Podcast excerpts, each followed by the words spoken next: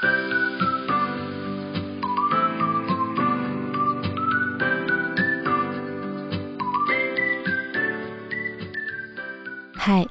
欢迎来到 R.S 的故事房。每周五晚上六点半，让我为你读一读我写过的故事。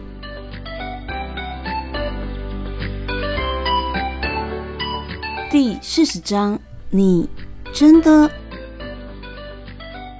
因为这样牵着李运家的手，改变了崔雨欣的心态。后来。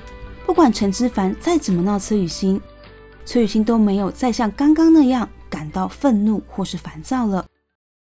林韵嘉也开始跟着唱了几首歌。林韵嘉总是能这样的，把那些让人不知所措的尴尬，用很简单、很轻巧的方式，悄悄地化成无形呢。当崔雨欣再注意到的时候，林韵嘉已经很自然地融入在这一包厢的欢乐气氛里。甚至有几个同学没在唱歌的时候，会主动的找李韵佳攀谈，偷偷爆料崔雨欣高中时期的糗事。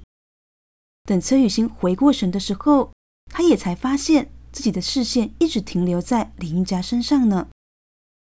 他以前暗恋林云家的时候，也总是这样看着林云家的，从好久好久以前开始，一直到现在。只是现在跟以前不同的是。他终于可以像现在这样光明正大的看着他了，不会怕因为被林云家发现而紧张兮兮，也不会因为林云家跟谁多讲了几句话，心里就忍不住感到苦涩。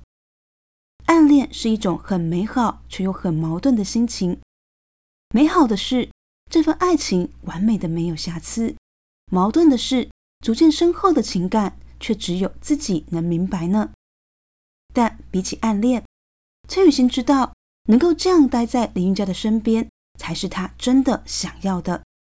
即使承受再多的压力也没有关系，尽管他还是很幼稚，还有很多地方必须努力，不管是年龄或者是能力。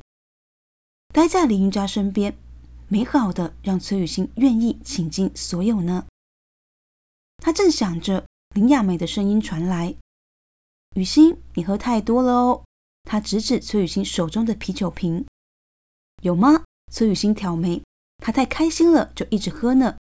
没有关系吧？崔雨欣红着脸笑笑，喝得开心最重要呢。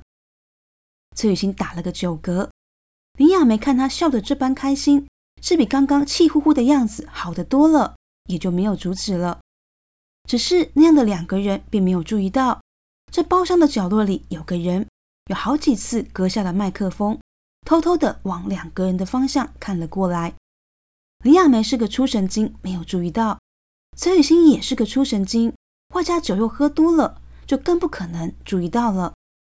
但在不远处的林韵家，倒是不小心在望向崔雨欣的时候，和那个人对上了眼。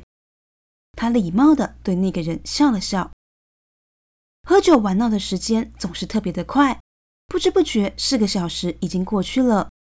当热络终于画下了休止符，李韵家走进不远处的沙发区，扶起了喝得一脸红通的崔雨欣。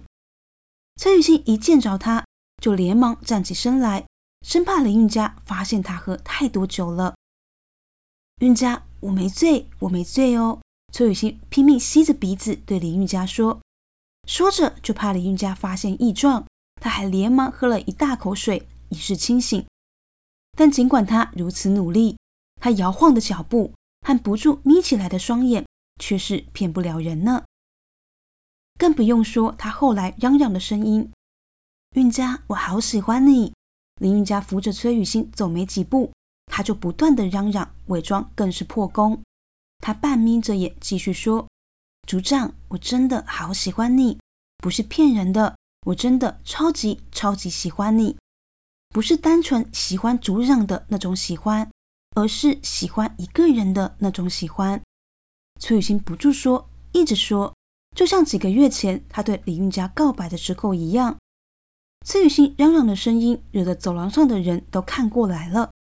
扶着他的李运家失笑，却不甚在意。那样的崔雨欣很可爱啊，而这份可爱或许也是令李运家在不知不觉间对他的感情越来越深的原因之一。李运家于是没有阻止他，就任凭崔雨欣半醉半醒的这么说着。虽然那样的崔雨欣有点难搀扶，李运家是花了点力气才把她扶上了车。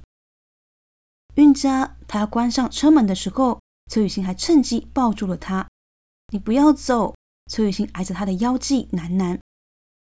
林云家心下无奈，好生安抚崔雨欣：“雨欣，我是要开车，你乖乖的睡，好不好？”崔雨欣眨眨眼，一双无辜的眼被酒气染得迷蒙，望向他。那睡醒了，你还会在吗？他迟疑了下，问着林韵佳。察觉他的不安，林韵家心头一紧，他想起，大概是因为前几天的那件事吧。林云佳的表情柔和了。会的，他轻抚崔雨欣的发，柔声说：“崔雨欣是被他这般安抚才好了些。”他松开抱着林云佳的手，让林云佳关上车门。只是崔雨欣不知道，那样的他依然让林云佳感到心疼呢。他一直都不想伤害崔雨欣的，可是说起来，这件事情又谈何容易呢？林玉佳越想越深，抿紧了唇。是在这个时候，他听见有人喊他：“哎，姐姐！”林韵佳回眸，原来陈思凡不知道什么时候走了过来，就站在车旁呢。他看得见副驾驶座上的崔雨欣，他看了一眼，问林韵佳：“姐姐，你是真的喜欢崔雨欣吗？”那样问着的他，看向了林韵佳。